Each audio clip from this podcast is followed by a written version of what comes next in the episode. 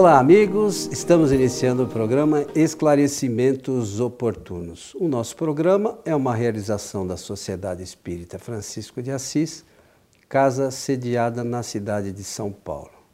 E sempre conosco o nosso amigo Milton Felipe. E aí, seu Milton? Tudo bem, disposto, agradecido e vamos ao trabalho de hoje e pela oportunidade desejar aos nossos amigos, ouvintes e também assistentes que os bons espíritos nos ajudem sempre. Muito bem, seu Milton. O Milton está falando assim, mas ele está meio com a dor nas costas. Ele está disposto, mas pero no mútil. Não, né, mas falando firme, as costas obedecem. Milton? É? Tá certo. Você não é médio de incorporação, não, não, né, não, Milton? não, nem. E nem quero ser. Nós fizemos um programa sobre isso Foi? recentemente. Mas é só Muito brincadeira. interessante. Muito bem. Seu Milton, a pergunta aqui é a seguinte: Allan Kardec era médium? Existe alguma manifestação registrada por, por seu intermédio? O seu intermédio, desculpa. É. Intermédio, desculpe. Bom, se a pessoa faz uma pergunta dessa natureza, é porque ela deve ter algum objetivo. Sim. Nós não sabemos qual é. Então a nossa resposta será de acordo com a realidade dos fatos, sem conhecer os pormenores que estão aí Por em- trás, nas né? entrelinhas. Né? Então a resposta é não. Allan Kardec não era médium no sentido a que se dá essa palavra, de intermediário dos espíritos.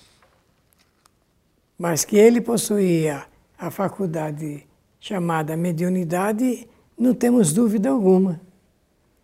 Porque a doutrina espírita classifica o médium ou médium generalizado ou médium eh, ostensivo, não é?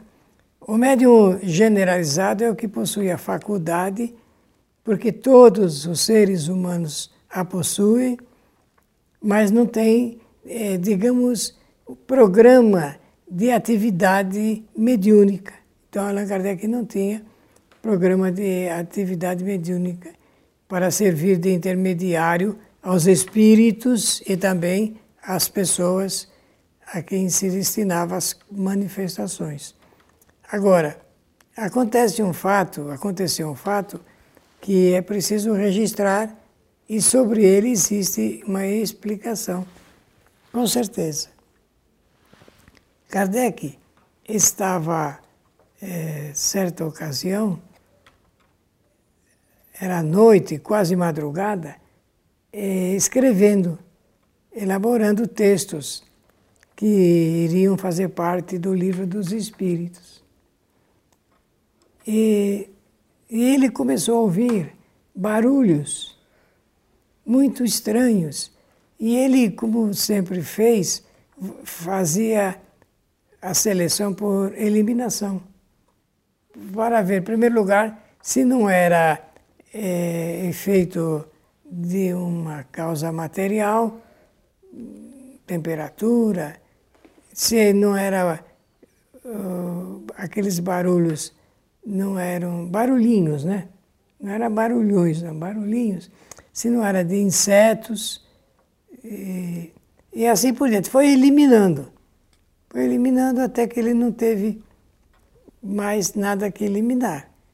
E, e quando chegou a noite, no, no dia seguinte, ele tinha uma, participava das reuniões, ele fez uma pergunta aos espíritos: olha, eu estava escrevendo e, e ouvi os barulhos na minha, no meu gabinete de trabalho. E o espírito, então, respondeu: éramos nós que provocamos isto. E ele, então, quis saber a razão. Não, era para chamar sua atenção. Ele perguntou, para chamar atenção por quê? Porque você estava escrevendo um texto e que realmente havia ali um equívoco, um erro doutrinário. Se não fosse grave nem sério, eles não chamariam atenção. mas como seria é, doutrinariamente grave, eles chamaram atenção. Ele disse, ah, mas eu já rasguei e joguei fora aquele texto, mas, mas ainda permanece o erro. Ele, então, ele conversava um pouco mais com os espíritos e, e, um deles diz, olha, você examina lá, da, digamos, da quinta até a trigésima linha, que você vai ver lá um, um engano doutrinário. E ele, quando voltou para casa, se fosse eu, eu não viria a hora de voltar para ver se, para confirmar isso, né? Então ele vai e segue a orientação do espírito e vê ali, então, esse erro que estava passando, apesar dele refazer a escrita. Então, é, esse foi um fato muito importante na história do Espiritismo. É, alguém poderia dizer, está vendo? Então ele possuía mediunidade de efeito físico, porque ouviu barulho. Não, ele não possuía nenhuma, ele não era intermediário, mas os espíritos poderiam é, buscar o, o elemento necessário, o fluido vitalizado, necessário para produzir o ruído, o barulho, poderia pegar em qualquer pessoa que estivesse mesmo distante, eles sabem como fazer isso. Até da própria esposa dele. Eu não sei se, se foi assim que se passou, mas até da esposa Amélie. Agora, não é porque aconteceu esse fato, conforme nós dissemos, eu não sei se a pessoa é, está buscando, atrás de alguma coisa, saber ter essa resposta. É, meu, meu neto chamaria isso de pegadinha, né? Mas eu não vou usar desse expediente. De forma que eh, ele não precisaria ser um médium para produzir aquilo que ele produziu no, no, no movimento espírita, porque ele soube ser uma pessoa, um professor, eh, de ilibada condição moral, eh, seríssimo, totalmente honesto e com procedimento de ordem científica. E ele tinha mesmo esse procedimento porque ele aprendera a ter uma postura é, porque ele aprendeu lá na cidade de Verdun, na Suíça, com Pestalozzi, então ele aprendeu a, a, a gerir as suas coisas intelectuais dentro desse é, procedimento e, para, e por que não dizer dentro desse método? O Milton, a gente fala que com uma certa frequência, frequência é, da pergunta 459 do Livro dos Espíritos. Você lembra? Lembro, sim. Que se influem os espíritos nós, sobre nossos pensamentos e atos, é, e a resposta dos espíritos superiores. Lacônica. É mais do que imaginais. Muitas vezes são eles que vos dirigem. É, a gente normalmente usa é, isso para as questões de perturbação espiritual. Mas a gente não pode se esquecer que isso também pode, tem, oh. pode se dar para o lado bom. Claro. Né? Nós só usamos, temos usado com frequência para falar das questões relacionadas com a obsessão por conta das, dos pensamentos das pessoas. Mas aqui, como o pensamento de Kardec era um pensamento elevado, ele tinha ligação com os espíritos elevados, espíritos superiores. É verdade. Que davam toda uma assessoria a ele. Né? Traziam pelo pensamento as boas informações para ele refletir. E usavam meios, inclusive, da mesma forma que chegam a subjugar algumas pessoas, usavam meios de subjugar para o lado bom, para ele despertar para alguma coisa boa e importante, porque a doutrina espírita é algo de fundamental importância para a humanidade e as pessoas ainda não se deram muito conta disso. A doutrina espírita, é, no futuro, ainda não, mas no futuro breve, a hora que as pessoas se derem conta, ela vai ser transformadora para a humanidade. Mas precisa que a gente busque conhecimento. E esse conhecimento Kardec já tinha de vidas passadas. Porque, segundo consta, Kardec já era um espírito também com um grau de conhecimento muito elevado. Ele já fazia parte dos espíritos bons, diferente ainda de nós, né? que ainda somos parte dos espíritos imperfeitos. Então, o Kardec tinha um contato mais próximo com esses espíritos de uma condição mais elevada, mais elevada que o assessoravam para a confecção de todo esse trabalho que ele se propôs a realizar, essa missão que ele se propôs aqui como encarnado. Muito bom, muito bom. É, eu concordo plenamente com o que você falou e é essa postura de Kardec que deve sobressair em seu trabalho, não é? Então, diante da resposta muito peremptória, a palavra muito antiga, não, Kardec não era médium, não era médium no sentido que nós entendemos a mediunidade de intermediação. Então, mas, é, mas veja, é, nem por isso os espíritos deixavam de auxiliá-lo. Né? É, a, a, mediunidade, na realidade, o que o Milton é, diz é que é, o médium é aquele que pega uma informação dos espíritos e transmite para outros. Na realidade, ali Kardec usava as informações dos espíritos com o pensamento dele, juntava tudo e colocava. É porque ele participava das reuniões onde se faziam perguntas e os espíritos davam respostas. Mas ele depois é, alinhava tudo isso em considerações para escrever. É, digamos, e os espíritos estavam tão atentos que não deixavam passar nada. E, e, e se tivessem deixado passar, certamente eh, conteria algum equívoco ou uma imperfeição eh, na escrita que pudesse dar falsas interpretações. O Milton, é, só fazer aqui um, uma partezinha. Dia desses nós tivemos a oportunidade de estar aí num evento espírita, o Milton e eu, eu fui lá para assistir, o Milton participou mais diretamente, e ali é, tem um senhor que conseguiu algumas coisas, algumas atas da, de, de, de atividade da Sociedade Espírita de Paris, lembra disso? Originais? Lembro, lembro. Que para mim foi uma, assim, uma, uma, coisa tão. me deixou muito feliz é, o fato de estar em contato de documentos que passaram pela mão de Kardec, né, Milton? Sim. Não é interessante isso? Foi, foi. Eu digo, da minha parte, foi emocionante. Pois é, eu também fiquei assim bastante. Atas que ele escreveu é, da sociedade parisiense, não é?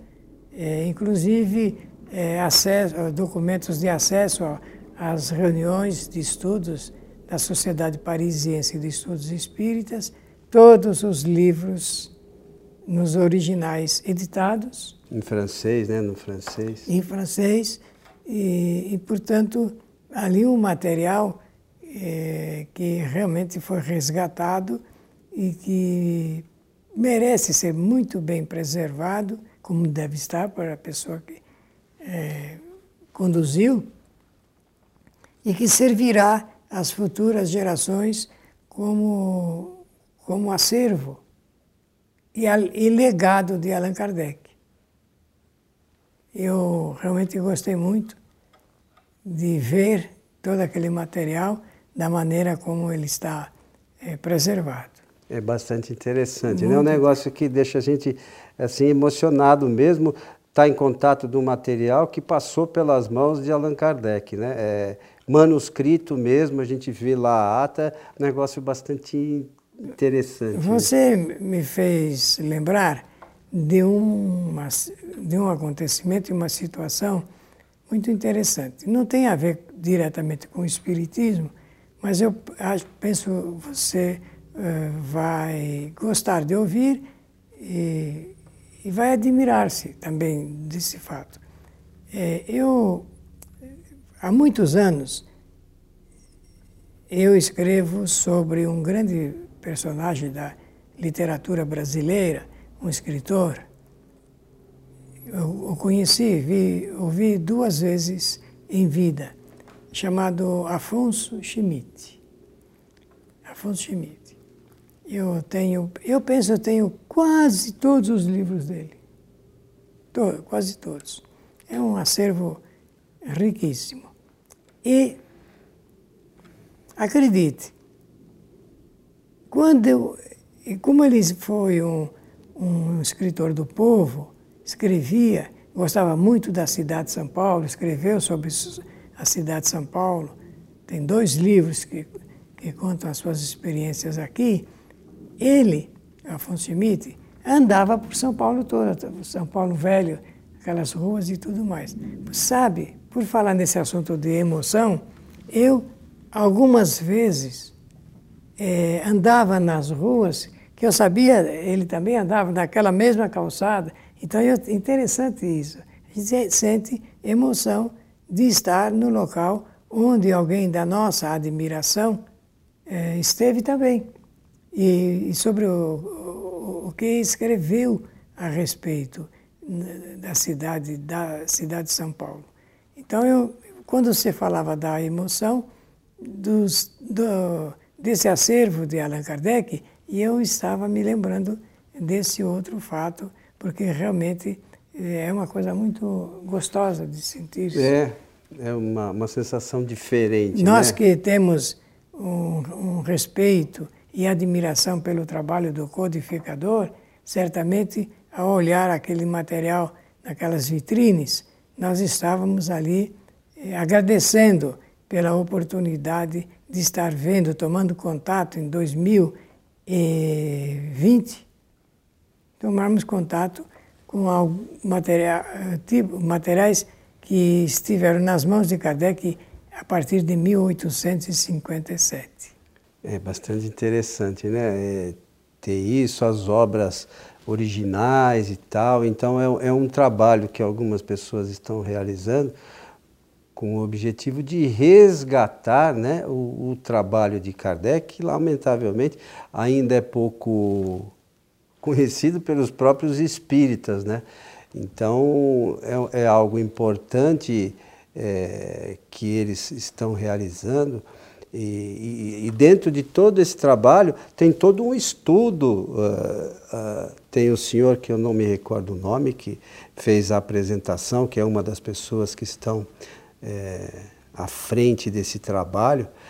É, Amir, né? Parece que chamava. É, juro que eu não me recordo, Milton. Mas é um trabalho magnífico e eles têm algumas obras com as assinaturas dos espíritos, né? Esses espíritos que a gente ouve, né? O espírito verdade, né? Que a gente é, alguns dizem que é Jesus, o Milton acho que ele não concorda muito com isso, mas não importa, é um espírito extremamente elevado, enfim, a assinatura de, de, de é, nos documentos daquelas psicografias daqueles espíritos que participaram da Sociedade Espírita de Paris, que são espíritos elevados que é, trabalharam diretamente né, nesse trabalho da codificação espírita. Né? Ele fez lá, tinha um apanhado da, da, das assinaturas e tudo isso. Para mim foi muito marcante, sabe? E olhe, por esse fato, é, nós podemos dizer que ele estava isento do trabalho mediúnico, porque isso deu a ele uma liberdade maior de decidir, de fazer. Se ele estivesse sendo só somente né, intermediário dos espíritos, ele ficaria seguindo sua orientação. E ele a seguiu, mas de uma forma independente, eh, livre e espontânea. Que bom que um espírito desse, dessa envergadura né, teve à frente desse trabalho e pôde trazer para a humanidade essa, essa obra que é a doutrina espírita, né, que vai, como já disse, fazer diferença no futuro breve, à medida que as pessoas tomarem conhecimento mesmo do seu conteúdo, porque na realidade a gente conhece muito superficialmente, faz uma leitura, faz um estudo meio ligeiro, mas não, ainda não conhece é, a fundo, a né? fundo né, todo o conteúdo que envolve essa doutrina, né, Milton? Nem do que está por perto, viu? É. Então, é, é importante que a gente é, abra o olho para isso, que pode ser muito bom para a evolução dos nossos espíritos.